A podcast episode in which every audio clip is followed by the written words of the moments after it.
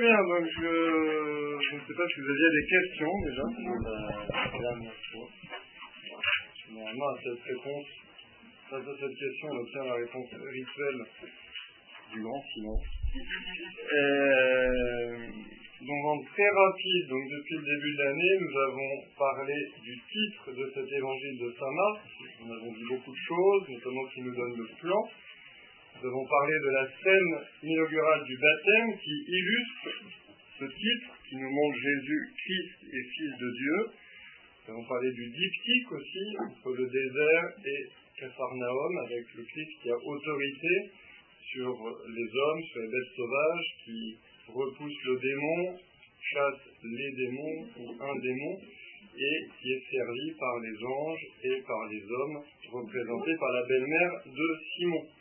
Et la dernière fois, nous étions plus spécialement arrêtés sur euh, les chapitres 2 et le début du chapitre 3, et nous avions dit que la substantifique moelle de ces chapitres, c'était que face à l'incompréhension et à l'hostilité des pharisiens notamment, Jésus a annoncé la nouveauté de l'évangile. On avait dit justement que au cœur de toute cette partie, il y avait euh, la parabole du vin nouveau dans les outres neuves, et c'était vraiment ça qui donnait la clé de toute cette partie, que le Christ annonçait cette nouveauté de l'évangile, à savoir que le Fils de l'homme, c'est-à-dire Jésus, que le Fils de l'homme, eh bien, était de condition divine. Et c'est ça qui, finalement, était la grande nouvelle de ce début d'évangile, et il montrait cette condition divine par son pouvoir sur la nature corporelle en guérissant la lèpre, son pouvoir sur euh, la nature spirituelle en pardonnant les péchés, et puis son pouvoir aussi, sa maîtrise, son autorité sur les grandes institutions d'Israël, et notamment sur le sabbat. Donc on avait, on avait euh, centré le propos là-dessus, en l'illustrant notamment par cette dernière confrontation à la synagogue, et vous avez donc signalé que la Bible chrétienne montre très bien tout ce jeu de parallèles et d'opposition en même temps entre Jésus et les pharisiens, et au milieu cet homme que Jésus guérit, et cette question que Jésus pose, est-il permis de faire le bien ou de faire le mal un jour de sabbat, de sauver ou de perdre? On avait dit donc, que c'était la question essentielle finalement de la mission du Christ. Si euh, vous n'avez pas de questions, eh bien, nous continuons la lecture. Donc, je vous encourage à vous munir de l'évangile si vous l'avez. Donc, nous sommes au chapitre 3, verset 7. Jésus se retira avec ses disciples près de la mer, et une grande multitude de gens venus de la Galilée le suivirent. De Judée, de Jérusalem, d'Idumée, de Transjordanie, et de la région de Tyr et de Sidon vint aussi à lui une multitude de gens qui avaient entendu parler de ce qu'il faisait. Il dit à ses disciples de tenir une barque à sa disposition pour que la foule ne l'écrase pas. Car il avait fait beaucoup de guérisons, si bien que tous ceux qui souffraient de quelque mal se précipitaient sur lui pour le toucher.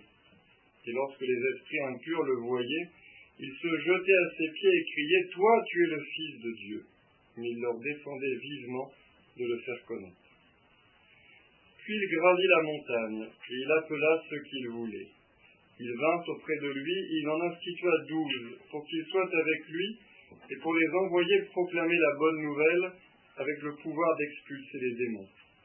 Donc il établit les douze, Pierre, c'est le nom qu'il donna à Simon, Jacques, fils de Zébédée, Jean, le frère de Jacques. Il leur donna le nom de Boanerges, c'est-à-dire fils du tonnerre.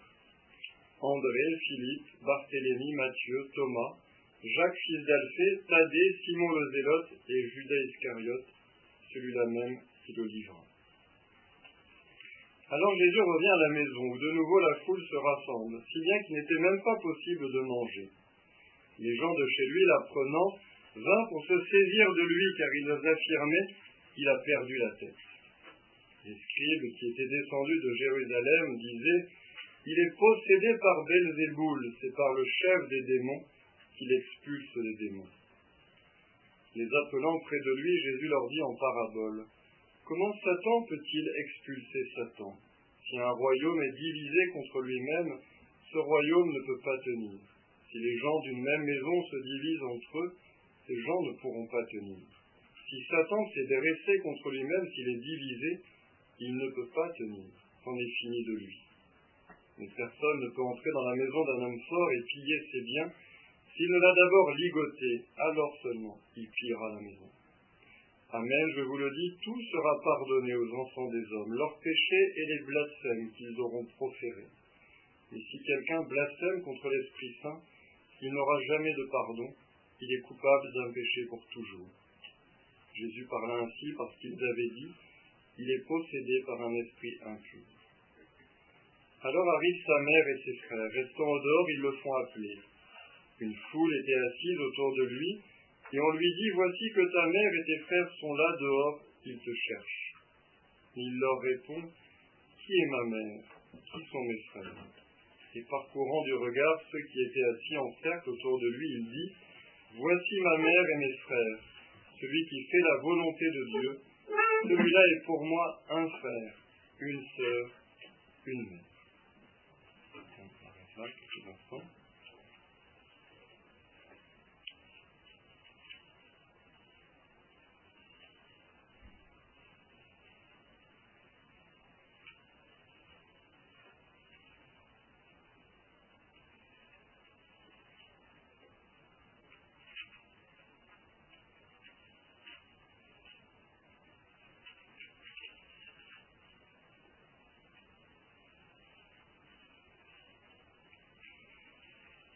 Avant de vous donner la parole éventuellement pour des questions, je voudrais euh, parler en premier, fois n'est pas coutume, euh, et ne pas vous laisser poser des questions parce que je ne voudrais pas qu'on parte sur des points euh, qui sans doute méritent explication, éclaircissement, mais qui nous feraient peut-être perdre le, le, sens du propos, parce qu'il y a beaucoup de choses à dire. Effectivement, on peut s'arrêter sur beaucoup de, paroles du Seigneur, on peut s'arrêter sur euh, différentes choses qui peuvent nous surprendre, mais euh, je voudrais insister, si je me suis arrêté là où je me suis arrêté, c'est parce qu'à mon sens, cela donne la clé de tout le passage.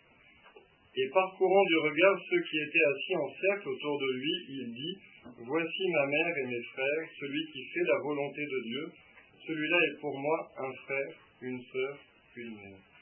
C'est-à-dire que le Christ, après avoir commencé à se présenter comme le Fils de Dieu face à l'incompréhension et l'hostilité des pharisiens, comme on le disait, va passer à une deuxième étape à partir de maintenant dans sa prédication, un peu le deuxième étage de la fusée, c'est-à-dire qu'après avoir dit qu'il était le Fils de Dieu, il va commencer à dire qu'il est venu pour fonder une nouvelle famille.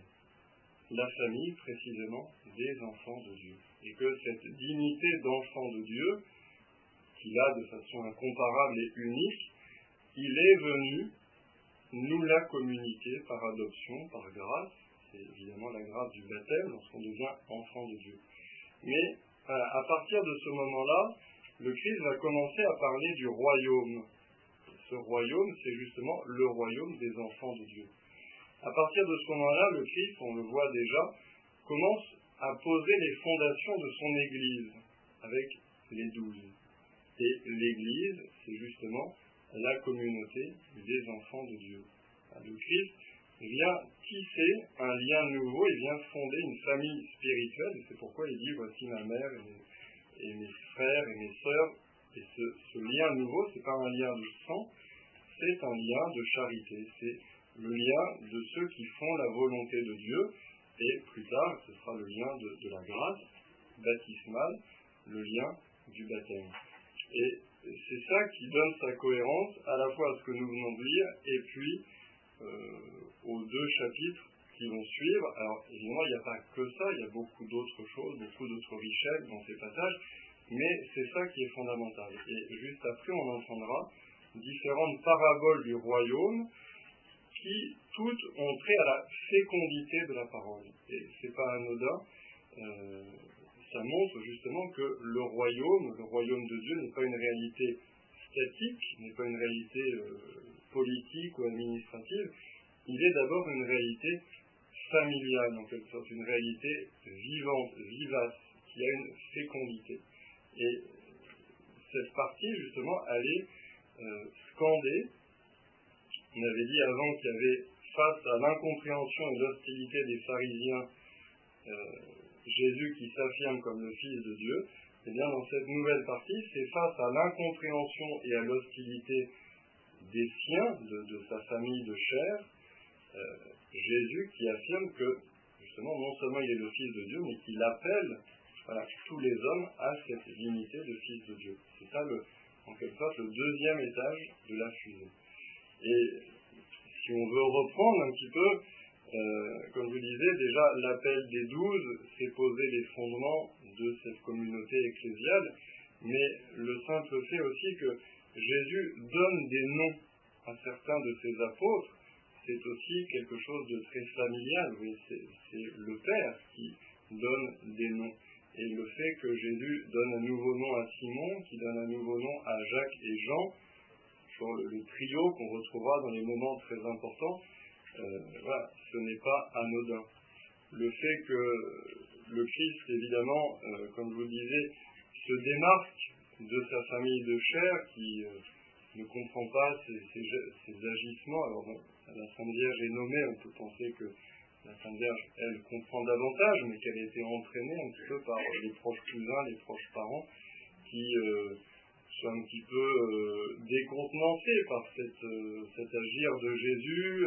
les gens se disent, voilà, certains l'admirent, d'autres le prennent pour un fou, et eux, se disent que cette, mauvaise réputation euh, va sans doute leur retomber dessus, donc ils voudraient l'attirer à part, le ramener à Nazareth pour que euh, tout retombe euh, dans l'anonymat et tout revienne à la normale.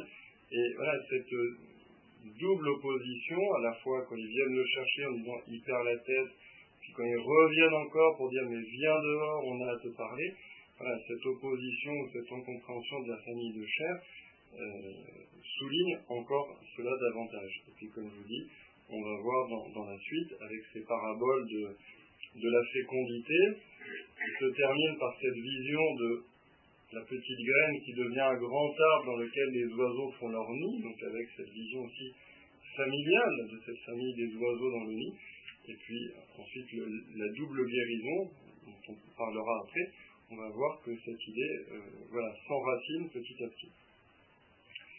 Euh, donc ça, c'est vraiment l'idée forte, je pense qu'il faut garder en tête, à la fois sur le, chapitre qu'on vient de lire, et elle va nous accompagner donc jusqu'au début du, chapitre 6, donc dans les deux prochains chapitres également. Mais une fois qu'on a dit ça, peut-être que vous avez des, questions sur euh, tel ou tel passage, tel ou tel aspect, tel ou tel euh, expression de Jésus. Maria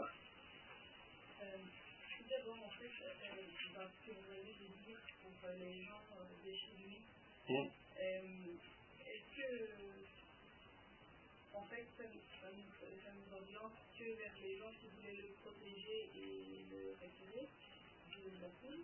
Ou est-ce que ça peut être aussi, en fait, les siens qui ne l'ont pas reconnu? Et, en fait, euh, les gens de chez lui, en fait, on ne sait pas si c'est vraiment, c'est vraiment les gens de son village, mais qui ne le reconnaissent pas encore comme ici. Hmm. Et c'est c'est là qu'après, plus loin, euh, ben, je réinsiste en disant que non, il n'y a pas une famille, et ma mère, mon frère, c'est pas ça, c'est vraiment euh, les gens qui, écoutent euh, la parole de Dieu. Et... Disons oui, dans la réalité historique, ce sont effectivement les gens de sa proche parenté, mais c'est sûr que de façon symbolique, ces gens de sa proche parenté, euh, on peut dire effectivement, on représente euh, tous ceux qui ne comprennent pas effectivement qui est le Christ. Et, c'est vrai que ça, on peut faire un, lien avec le prologue de Saint Jean qu'on entend euh, effectivement à la fin de la messe. il est venu chez les siens et les siens ne l'ont pas reçu. C'est sûr que là, ça dépasse le cadre de sa parenté en Galilée. C'est-à-dire les siens, c'est le peuple d'Israël qui n'a pas reconnu son Messie. Et puis d'une certaine manière, c'est c'est chacun d'entre nous, quand euh, le Christ, euh, nous le recevons à la communion, sans savoir vraiment, par exemple, ce que nous faisons, on peut effectivement trouver beaucoup de d'applications spirituelles à ce passage qui effectivement désigne au départ sa proche parenté, mais qui peut être, qui peut être étendu ensuite effectivement à toute personne qui ne reconnaît pas le Christ, puisque bon, cette, euh, cette question de la reconnaissance de Jésus qui faisait l'objet de, la, première partie, Jésus comme fils de Dieu, comme Messie, euh, évidemment ne s'arrête pas avec euh, le verset 6 du troisième chapitre, puisqu'on voit que ça, rebondit, donc les, siens effectivement ne le reconnaissent pas, les scribes et les pharisiens disent même qu'il est possédé, donc c'est sûr qu'il y a toujours cette, cette, difficulté d'être reconnu comme le Christ et C'est parenté, il y a Jacques et Jude. Oui. Par lui, parce qu'il est dit ça. Oui, oui. Je pense que la Vierge a pu souffrir de ce fait que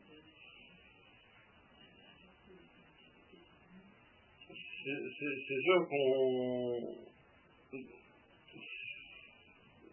celui qui fait la volonté de Dieu, celui-là pour moi un frère, une sœur, une mère. C'est vrai que nul mieux que la très sainte Vierge Marie n'a fait la volonté de Dieu. Donc d'une certaine manière, le Christ ne, brise pas le lien avec, avec sa mère, mais il, la remet dans sa dignité euh, la plus grande, qui est d'être non seulement la maman charnelle du Fils de Dieu, mais surtout sa plus grande disciple, celle qui fait le mieux sa volonté.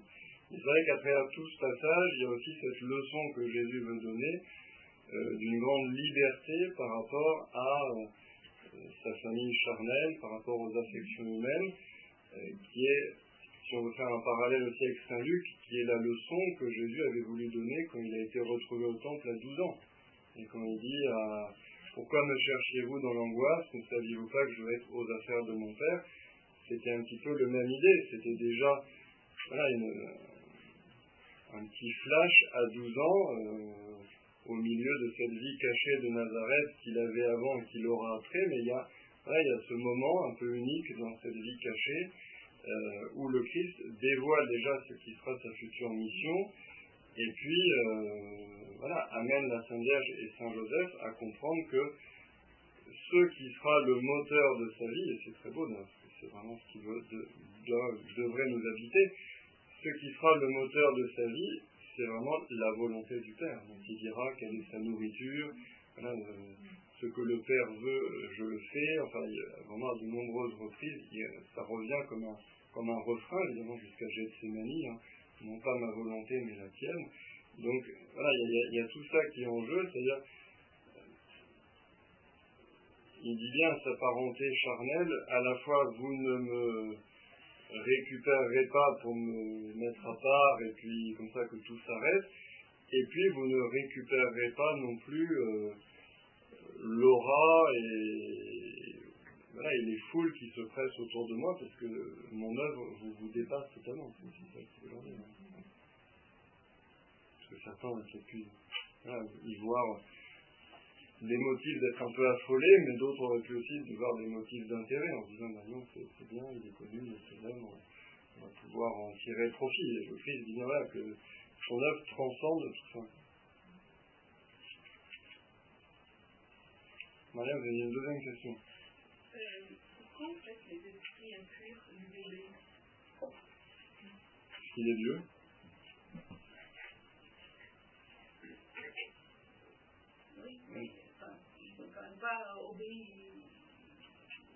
initialement. Enfin, enfin, oui, bah, quand le Christ, enfin, quand Dieu laisse les anges libres de décider euh, s'ils veulent rester avec lui ou partir, euh, ils sont libres. Bah.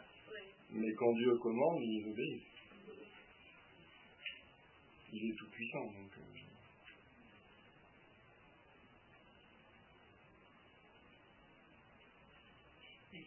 c'est comme si, en fait,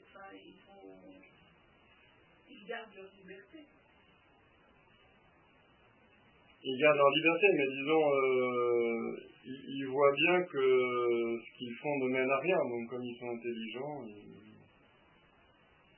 et qu'ils voient qu'il y aura, il y, aura, il y aura un mur en face d'eux, ils, ils se retirent. Parce que le démon n'a jamais quand même trop intérêt à se montrer, parce qu'on sait très bien que la ruse du démon, c'est justement de, de rester dans l'obscurité. Donc, euh, c'est sûr que là, il tente, on va dire, il, tente des coups. C'est-à-dire que quand il dit voilà, toi tu es le Fils de Dieu, euh, c'est, euh, comme on disait une autre fois, bon, c'est à la fois effectivement une reconnaissance du Fils de Dieu, mais c'est aussi une manière de, de troubler les âmes, c'est-à-dire c'est une manière de révéler ce que le Christ pour l'instant voudrait annoncer lui-même et ne veut pas que le démon les annonce.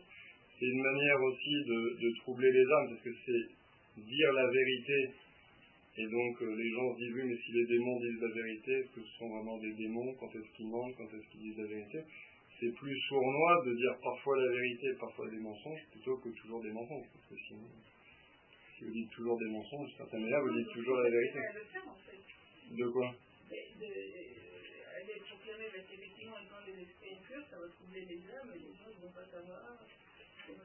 Vrai. Bah, de fait, ils, ils, le font un petit peu, mais après, je pense qu'ils se rendent compte que euh, ça ne sert pas à grand chose de s'opposer au Christ. Mais c'est comme on verra un petit peu plus tard, quand le Christ chasse les démons d'un païen, bon bah les démons demandent d'aller dans le troupeau de porc parce que ils voient bien qu'il y a plus fort qu'eux et, je pense que ça gratouille aussi leur orgueil, qui est quand même le moteur malheureusement de l'existence démoniaque, euh, de se frotter systématiquement à quelqu'un qui est, plus fort qu'eux. Donc là, il y a c'est un petit peu une des manœuvres un peu, désespérées, je pense, plutôt bien, parce que les gens sont désespérés, donc euh, ça leur va bien, mais je pense que ce sont un peu des manœuvres désespérées, parce qu'ils se rendent bien compte que là, il y a quand même quelqu'un, alors qu'ils n'ont peut-être pas totalement identifié comme euh, la seconde personne de la Sainte Trinité, on aura toujours du mal, pense, à savoir exactement ce que les démons savent de Jésus, mais ils l'ont en tout cas identifié comme quelqu'un de plus qu'humain, en tout cas et, de plus qu'angélique a priori, puisqu'il arrive à les, à les battre et à les chasser des gens qu'il possédait.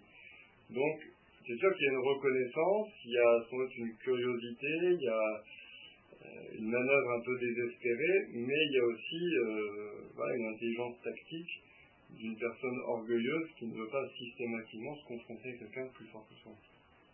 C'est ce que dit le Christ après, quand il dit, euh, au verset 27, Personne ne peut entrer dans la maison d'un homme fort et piller ses biens s'il ne l'a d'abord ligoté, alors seulement il pillera sa maison. Euh, ça, c'est le Christ qui entre dans la maison d'un homme fort, donc qui entre dans un homme qui est possédé par un démon. L'homme fort, c'est le démon. Et le Christ vient piller les biens du démon. C'est-à-dire que le démon qui avait fait sa place forte dans un homme, et puis on peut même dire d'une certaine manière dans le monde depuis le péché originel, vient euh, se faire retirer ses biens. Et donc le Christ, d'une certaine manière, le, le ligote, il le lit. Donc euh, il entrave son action.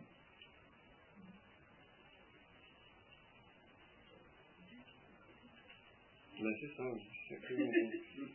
Parce qu'on piller une maison, évidemment, c'est pas une action très christique. Alors on dit, euh, on dit que ce serait plutôt le démon qui pille la maison. Mais en fait, non, c'est pas ça. C'est que l'homme fort qui était maître chez lui, c'était le démon, pour aller vite, un peu dans le monde depuis le péché originel, puisqu'il l'avait emporté euh, en faisant aller Adam et Ève du mauvais côté. Et là, le Christ dit, ben, moi je viens pour dépouiller cet homme fort de ses biens, de sa domination, et pour le, le ligoter. Donc forcément, il y a quand même une action d'entrave du, Christ sur, euh, sur les démons. Parce que la liberté du démon, et c'est peut-être ça qui, qui, éclaire aussi ce, votre question, la liberté du démon, elle est quand même toujours limitée par deux choses. Euh, en dessous par la liberté de l'homme, quand même, le démon ne peut pas tout faire euh, comme ça euh, dans le monde des hommes, il faut quand même qu'on lui ouvre la porte. Et, au-dessus, elle est quand même liberté par, elle est quand entravée par euh, la liberté de Dieu.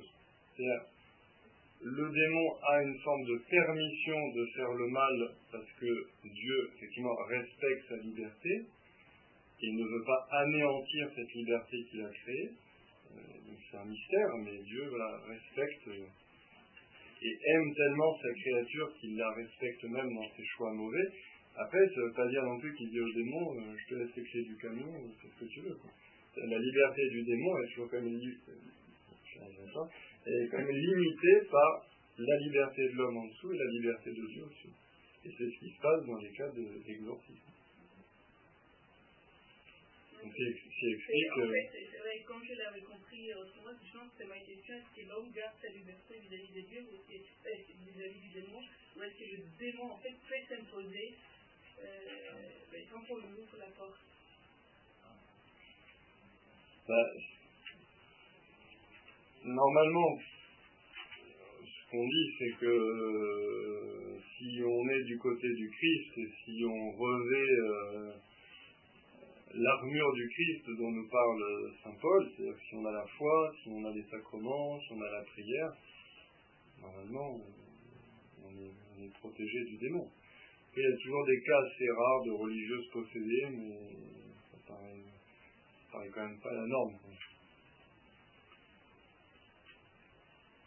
Mais après, euh, ce qu'on dit toujours, c'est-à-dire qu'en cas de possession, le premier exorcisme, c'est déjà de prier et de, et de recevoir les sacrements. Donc euh, c'est ça qui viendra donner aussi à l'exorcisme proprement dit toute sa force et qui donnera son effet dans le, dans le temps. Donc même si dans ce domaine-là, il n'y a pas de loi mathématique, après je ne vais pas vous empêcher de dormir en pensant que vous allez posséder demain matin, mais même si dans ce domaine, il n'y a pas de loi mathématique, on pourra toujours peut-être trouver des exceptions, euh, la règle ultra générale, c'est quand même que les cas de possession sont là euh, euh, lorsqu'on ouvre la porte au démon. Après, il peut y avoir des influences, euh, bon, plus ou moins, ce ne sont pas des cas de possession, mais il peut y avoir des influences de génération en génération. Il peut y avoir des, fragilités ou des, petits dysfonctionnements qui peuvent être dus au fait que des ancêtres ont ouvert en grand la porte au démon et que ça se répercute sur les générations suivantes. Oui, mais, mais de même que si votre maman est alcoolique et qu'elle boit pendant la grossesse, ça aura forcément des répercussions sur vous. C'est-à-dire que euh, oui, mais ce qui est vrai de la, la, solidarité physique qu'il y a euh, à l'intérieur d'une famille ou à l'intérieur d'une population, il n'y a pas de raison qu'il n'y ait pas une solidarité spirituelle également. C'est-à-dire que, bien sûr que l'homme est libre, mais il est libre au sein d'un faisceau d'influence qui s'exerce sur lui. L'éducation qu'il a reçue, le tempérament qu'il a, euh, l'héritage en bon ou en mauvais, les talents, les qualités euh, que l'on a sont souvent euh, celles de nos parents, mélangées, retravaillées, etc. Donc, on n'a pas une liberté totalement pure et parfaite comme la liberté de Dieu, c'est une liberté qui, en quelque sorte, surmonte, dépasse euh, un réseau d'influence qui, nous fait aussi. Et toute l'influence bénéfique que l'on reçoit de nos parents, elle a aussi malheureusement son contrepoint, c'est-à-dire qu'effectivement il peut y avoir, là aussi c'est pas non plus une norme euh, absolue, mais il, peut y avoir effectivement des influences de génération en génération. Je ne dis pas qu'il y ait une possession de génération en génération, mais il, peut y avoir des, effectivement des, troubles, des fragilités, des faiblesses qui, seront, qui seront l'héritage de, cela. Alors c'est très à la mode aujourd'hui, hein, de, la purification des arbres généalogiques. Euh, bon. Après, il ne faut pas non plus être freudien et penser que si j'ai perdu mon boulot, c'est parce que ma grand-mère faisait tourner les tables et que je vais aller voir un prêtre qui va dire des prières de délivrance et comme ça euh, je serai délivré et je peux retrouver mon travail, c'est un peu plus compliqué que ça. Mais voilà, je pense qu'il faut être équilibré dans ce domaine, voir ces influences-là partout et courir après euh, tous les exorcistes plus ou moins autorisés. Mais il ne faut pas exclure d'emblée qu'il puisse y avoir euh, des influences qui perdurent.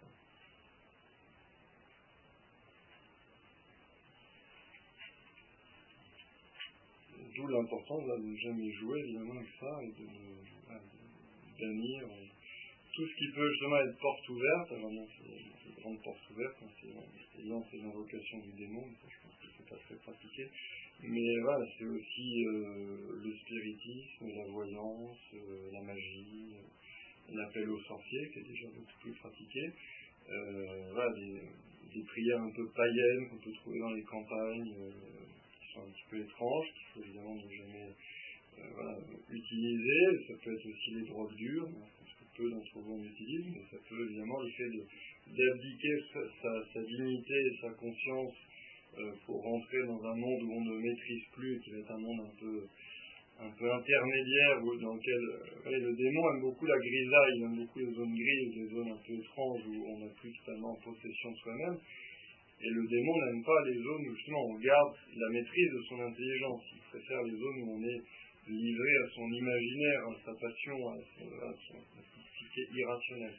Et puis les pratiques sexuelles euh, totalement euh, contre nature et, là aussi où on abdique sa, dignité d'être humain sont aussi des, portes ouvertes des mondes.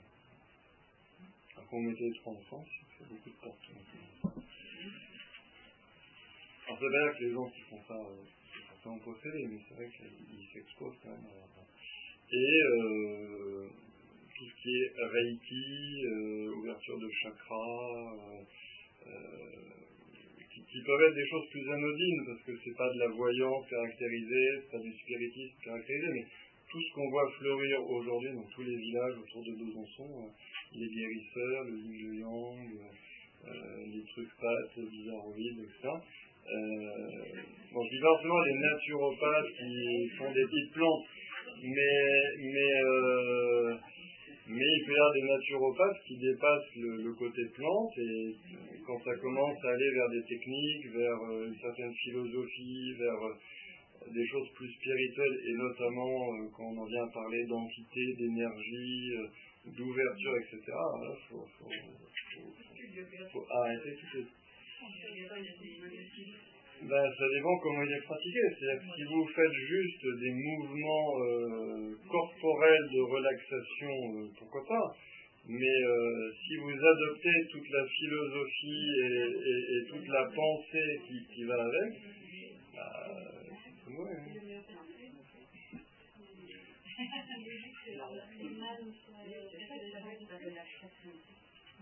Comment vous dites bah, L'homéopathie, il y a des, gens. Après, vous savez, le père Verlaine, qui est très spécialiste de, de, ces, domaines-là, et qui a lui-même pratiqué beaucoup l'ésotérisme et le bouddhisme avant de se reconvertir et de devenir prêtre, par exemple, lui est très sceptique sur l'acupuncture. Mais ça ne veut pas dire que l'acupuncture en soi est mauvaise et que c'est une porte ouverte au démon. Mais lui est euh, assez. Euh, réservé sur les origines de l'acupuncture et, voit difficilement comment on aurait pu connaître tous ces circuits énergétiques sans en appeler à des entités euh, plus savantes que les hommes. Bon, après, c'est assez modéré sur son site, mais il est quand même, euh, il, en tout cas, il ouvre un point d'interrogation.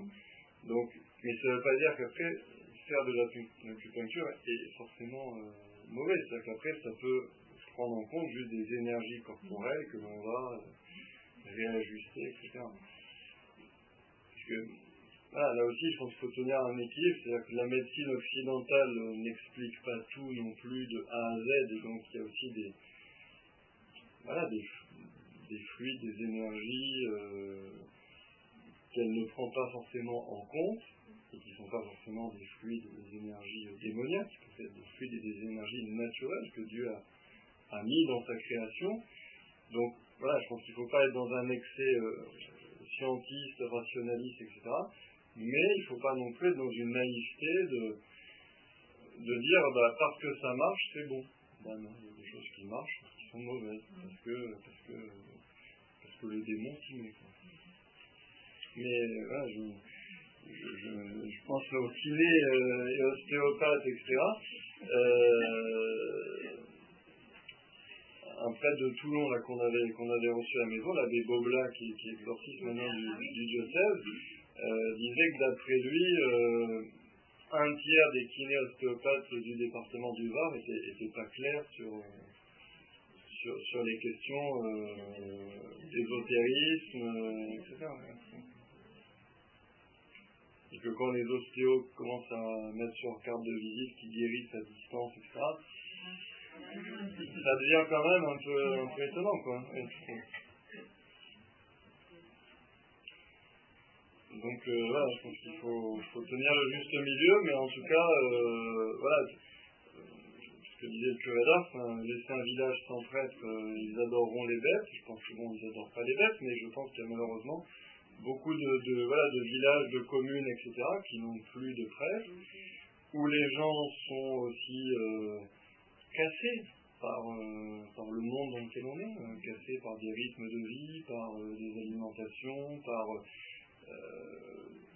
euh, par, le travail, par euh, des blessures sentimentales, affectives, et évidemment au niveau surnaturel cassé par l'absence de Dieu. Euh, et tous ces gens, ils sont cassés, ils sont blessés, et donc bah, arrivent des personnes qui vont prêcher une forme de guérison. Alors après, euh, tout est dans le moyen qu'on prend. Je ne dis pas qu'il faut absolument rien guérir et qu'il faut laisser les gens casser comme ils sont. Mais de la guérison du corps par des moyens légitimes, on peut vite passer à la guérison de l'esprit par des moyens très mauvais. Et ça peut être tentant dans une approche qu'on appelle holistique, qui est très en vogue dans le New Age, c'est-à-dire une approche qui prend toute la personne, de holos, qui veut dire tout en grec, donc dans une approche holistique, unitive, où on dit mais pour soigner euh, l'orteil, il faut soigner l'âme, etc. Euh, dans ce cas-là, on, peut vite jouer à l'apprenti sorcier. Et en voulant soigner les âmes, prendre des moyens qui sont très mauvais, et en toute bonne conscience, parce qu'on l'a lu dans un livre, parce qu'on a initié par un, maître de Reiki, etc. Et on peut soi-même ensuite propager des choses qui sont très mauvaises que là encore, le démon se frotte les mains dans ces zones grises où euh, on fait appel à des entités non identifiées pour, euh, pour guérir. Les entités non identifiées, ça n'existe pas.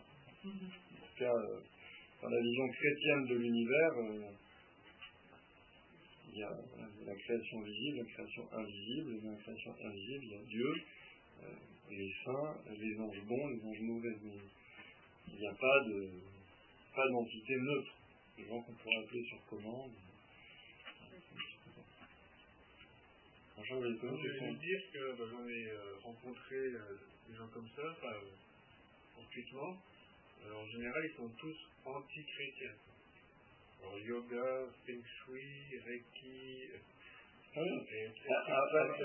après, vous avez aussi. Euh, ils ont tous des vies un petit peu tordues. Souvent, euh, c'est pas la même famille, souvent. Hein. Oui, oui, bon, après, bon, il y, a aussi des gens. Bon, voilà. Mais, euh, bon, mais ce que je disais, parfois, il y a, y a de la. Il y a aussi, je pense, souvent de la bonne volonté mal éclairée, c'est que le père Verlin lui-même, redevenu chrétien, euh, continue à pratiquer l'ésotérisme parce que redevenu chrétien, il était tombé sur une espèce de, groupement qui, euh, qui lui avait beaucoup plu, parce qu'à la fois il parlait de Jésus, puis il parlait des chakras, etc. Donc c'était un, groupement euh, qui pour lui faisait un peu la synthèse de ses deux vies, à la fois sa vie bouddhique euh, en, Extrême-Orient et puis sa nouvelle vie chrétienne. Mais en fait, c'était vraiment de l'ésotérisme et, et, ce qui a été le déclic, c'est qu'un jour à la messe, à la consécration, il y a beaucoup de pensées blasphématoires qui lui sont venues. Et donc il était allé voir le prêtre très troublé après, et le prêtre lui a dit, mais voilà, je suis l'exorciste du diocèse, donc ça ne m'étonne pas du tout. Et grâce à ce prêtre, il a pu avoir l'éclairage de comprendre qu'en fait, ces, ces gens qui, qui, étaient à la tête de ce groupement plus ou moins sectaire, en fait, bah, c'était, c'était pas du tout des chrétiens, et, que c'était des gens purement ésotériques et qui se servait d'un imaginaire chrétien, parlait de Jésus, parlait des anges, etc. Et quand justement le père Verlin leur disait mais j'ai des voix dans la tête, etc. avant que ces voix ne soient blasphématoires, ils disaient mais oui mais c'est des anges te parlent, machin. C'est pas vraiment des anges, des anges, plutôt avec des petites cornes qu'avec, euh, une petite auréole. Donc euh, voilà, donc il y a aussi des gens qui peuvent tomber vraiment là-dedans en toute bonne foi, en toute bonne volonté, et en pensant au contraire que, ils vont faire le bien, parce que c'est très facile euh, d'habiller ça avec un, un, vêtement chrétien, et de, de, penser, ben oui, je suis dans la ligne de Jésus qui guérit, etc.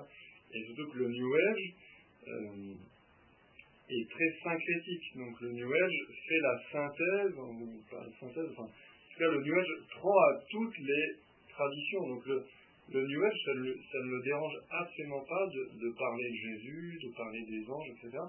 Mais pour lui, Jésus n'est qu'un avatar, c'est-à-dire qu'une représentation de euh, la grande divinité impersonnelle qui parle à travers la bouche de Moïse, de, Bouddha, de, Mahomet, de, Jésus, etc.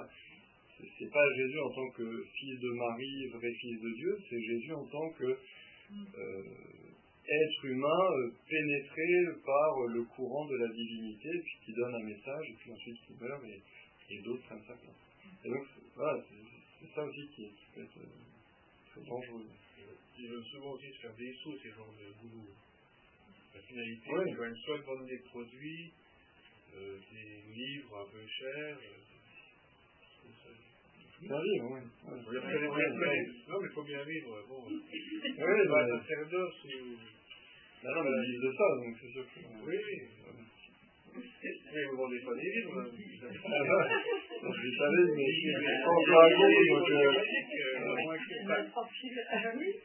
Après, mis. Non, mais c'est sûr qu'après, il y a.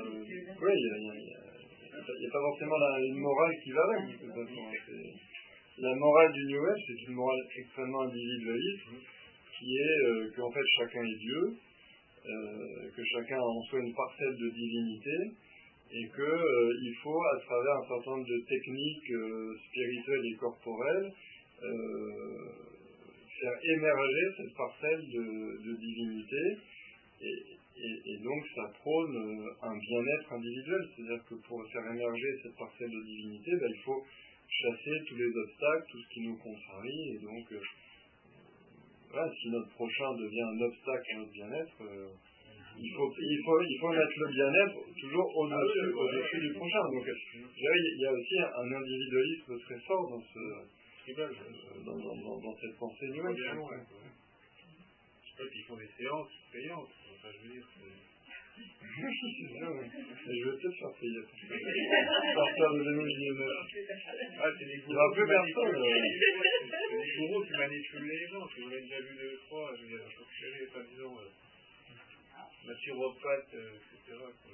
Après, il y a des naturopathes qui ne sont pas. Hein. On a reçu un prêtre euh, qui a fait 6 ans de, de, de médecine naturelle. Bon, c'est pas, pas, un gourou, mais, mais, voilà, je pense qu'il y a, comme dans toute euh, profession, il y a des escrocs, il y a des futés, il y a des pervers, il y a des gens de bonne volonté.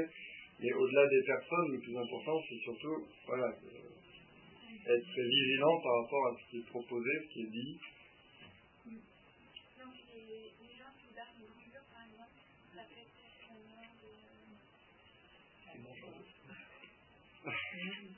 Euh, oui, moi je suis très sceptique, enfin pas sceptique, mais je suis très réservé sur les barreaux, ouais. ouais. S'il n'y a pas de suite. Oui, quelqu'un dont se fait brûler ou les brûlures. Oui, voilà, il pas mais après il y a tout Je veux dire, c'est plus simple. On dit qu'on a ça autre chose. voilà, alors bon. Il y a des religieux qui barrent les brûlures. Donc, donc je pense que ça peut aussi ça peut aussi être un don de Dieu.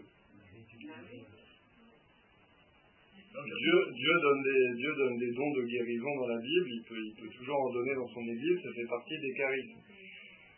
Après, je pense que si on s'adresse à quelqu'un pour barrer les brûlures, il faut prendre un certain nombre de précautions, euh, s'assurer que cette personne a une vraie vie spirituelle, qu'elle a un directeur spirituel, voilà, pour, pour... Ah oui oui, euh, c'est ça que la question. Ouais, mais c'est ça la question. C'est ça la question qu'il faut poser. Faut, voilà, faut, faut s'assurer que la personne fait ça gratuitement, qu'elle fait ça en toute humilité, donc dans un esprit vraiment de, de, bienfaisance. Il faut s'assurer que la personne ne veut pas donner son don à sa mort. Il y a un certain nombre de gens qui veulent absolument refiler leur don à leur mort. Alors on pourrait dire que c'est très altruiste, on peut aussi dire qu'ils ont peut-être pas envie de se présenter devant Dieu avec ce don. Parce que l'origine en est peut-être obscure. Donc les personnes qui veulent filer leur don à la mort, c'est pas forcément très bon signe. Il faut évidemment s'assurer que la personne ne prononce aucun mot et aucune formule. C'est évidemment très important.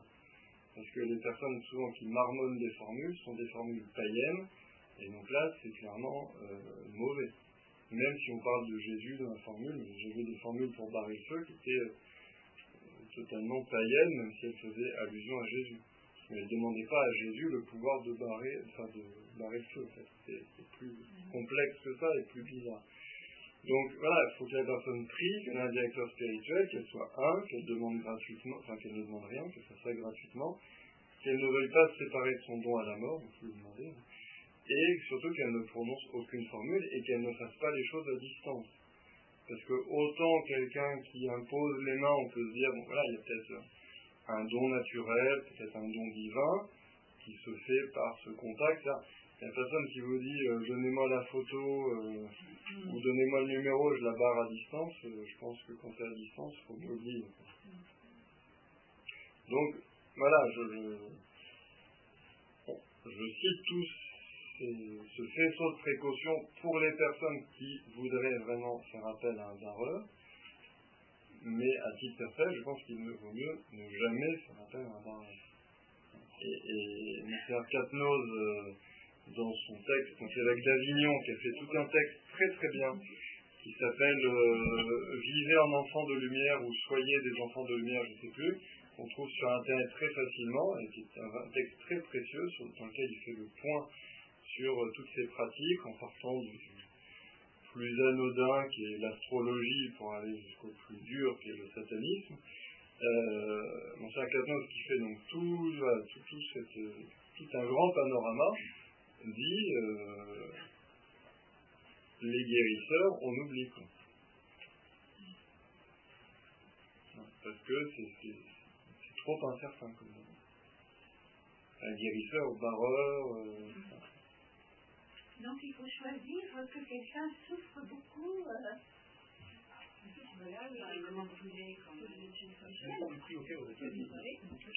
Moi, je viens de vous dire, pour les personnes qui veulent en appeler, euh, je vous donne un certain nombre de précautions. Voilà. Si vous voulez faire appel, euh, vous pouvez, mais à mon avis, il faut que dans ces précautions, toutes les cases soient bien cochées.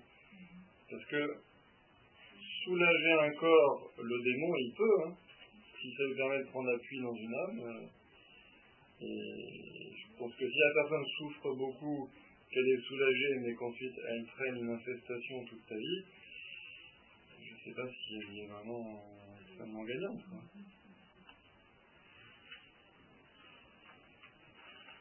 Il y a un gars comme ça, euh, je ne vais peut-être pas dire le, je veux dire quand même, un Don Martin les Templiers, ça a été connu.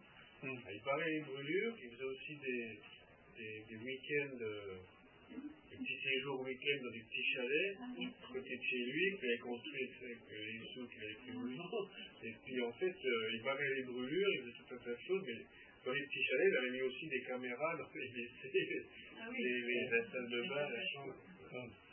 Mais il s'est fait choper c'est connu. Ils partaient, bon, peut-être qu'il leur avait remis euh, une verrue ou quoi, mais bon, après. le gars les filmait dans, dans, dans, dans, le, dans la douche, quoi.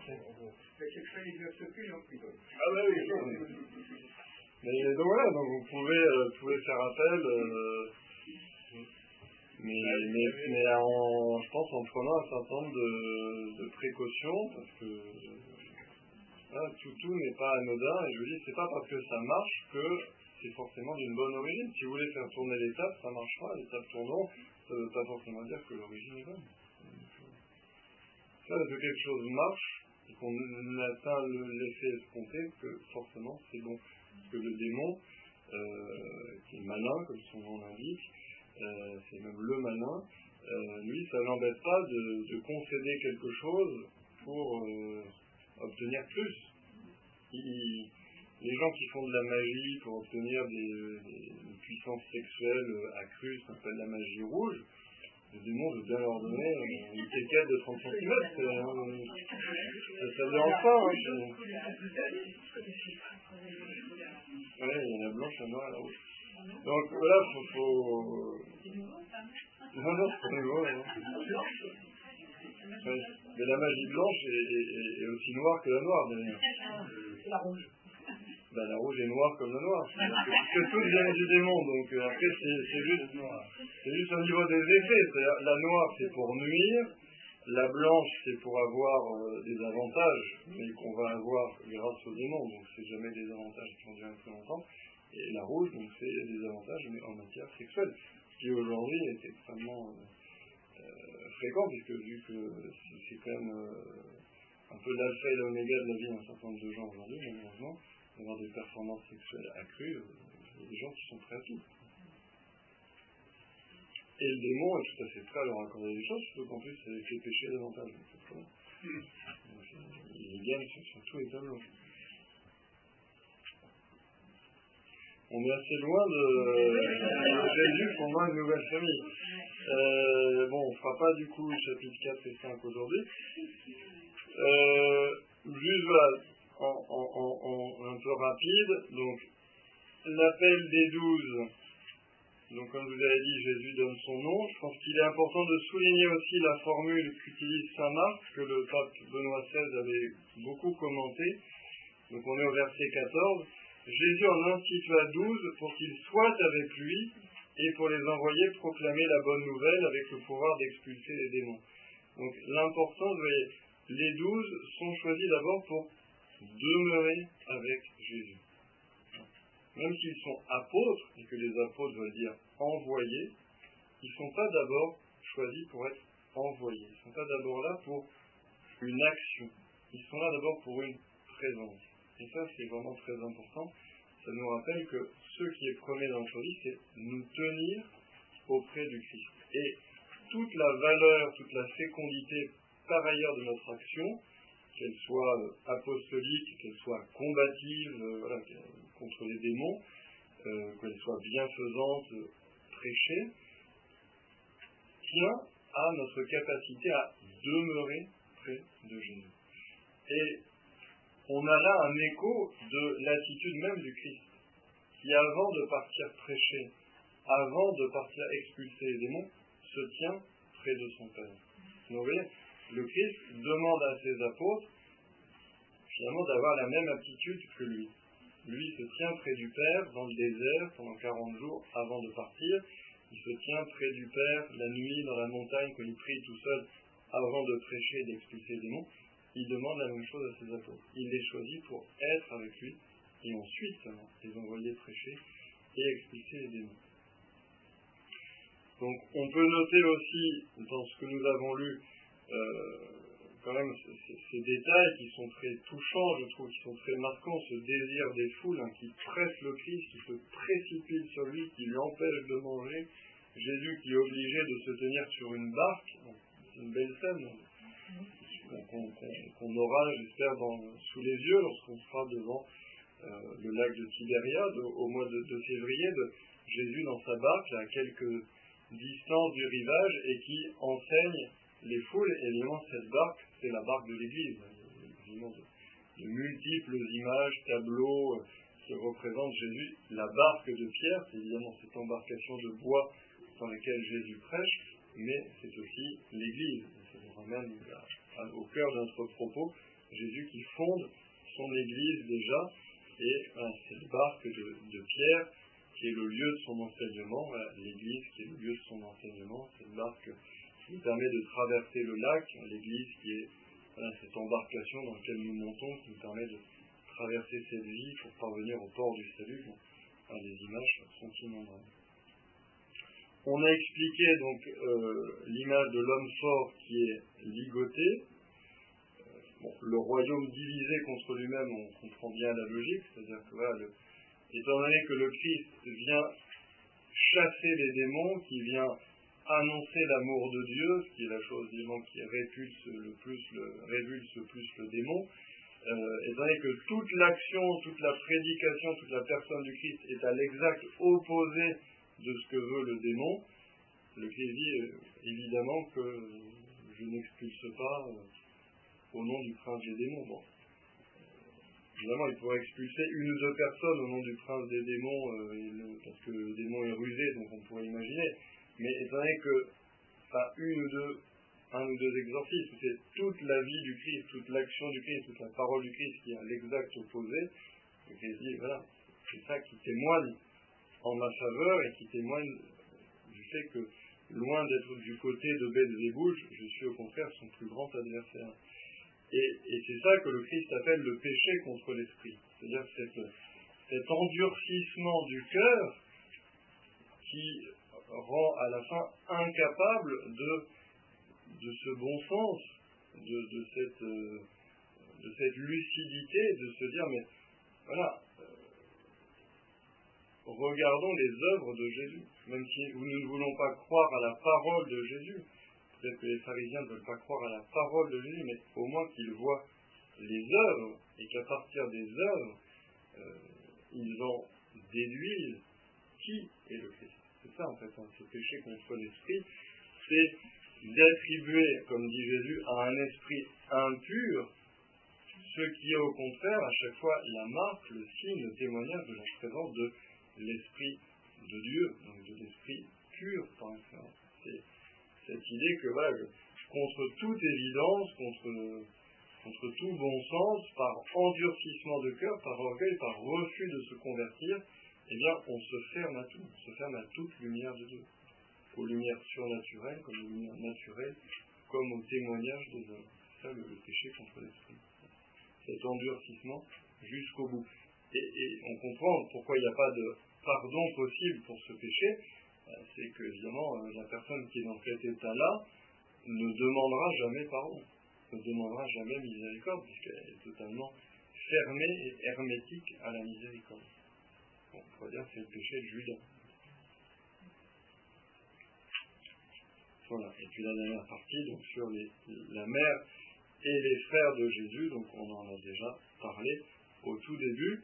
Bon, euh, évidemment, quand l'évangile nous dit les frères, bon, ce sont les proches parents, je pense que vous le savez, un emploi de, de la langue sémitique d'appeler frères ceux qui sont des proches parents. Abraham, dans la Genèse, appelle Lot son frère, alors qu'on sait très bien par un autre passage qu'il est le fils de son frère, donc qu'il est son neveu. Ce que je disais une fois lorsqu'on en parlait, euh, évidemment, la vision sémite des familles n'est pas notre vision, euh, une famille euh, où chacun est dans son appartement, un peu isolé les uns des autres, etc. La famille, pour le peuple d'Israël, c'est quelque chose de, plus large. Donc on comprend de ce point de vue-là que la notion de frère et de sœur soit plus large. Souvent, on vit avec ses cousins, euh, euh, à, proximité immédiate, dans le même village. Donc, il y a évidemment des liens beaucoup plus, beaucoup plus forts. Je sais pas si vous avez des questions. Pas de questions. Donc, je vous invite pour euh, la fois prochaine, s'il n'y a pas de questions, à lire donc le, chapitre 4 et le chapitre 5, et donc à le lire dans, la lumière de ce qu'on a dit, c'est-à-dire Jésus qui fonde cette famille, non pas selon la chair et le sang, mais selon l'esprit, euh, cette famille qui sera l'Église, et avec donc, ces paraboles du, du royaume notamment qu'on va entendre. C'est le 6 décembre la prochaine fois. Donc j'espère qu'on aura des, petites clémentines et des, et des bonhommes, je sais plus comment ça s'appelle. Comment ça s'appelle les bonhommes Non mais les cheveux, je sais pas, les bonhommes. Les manala. là. Les manala. Les bonhommes euh, en brioche. Oui, il y a des mais il y a, euh, hein. il y a deux choses. C'est alsacien dans les monologues. Hein. Ah, c'est pas Nicolas, c'est un c'est un petit bonhomme. Hein. Ouais. Des bras. Euh... Ah oui. Bah, on n'est pas prêt de manger beaucoup de malades. Exactement. Voilà, donc on va monter euh, pour l'oraison. Je vous encourage.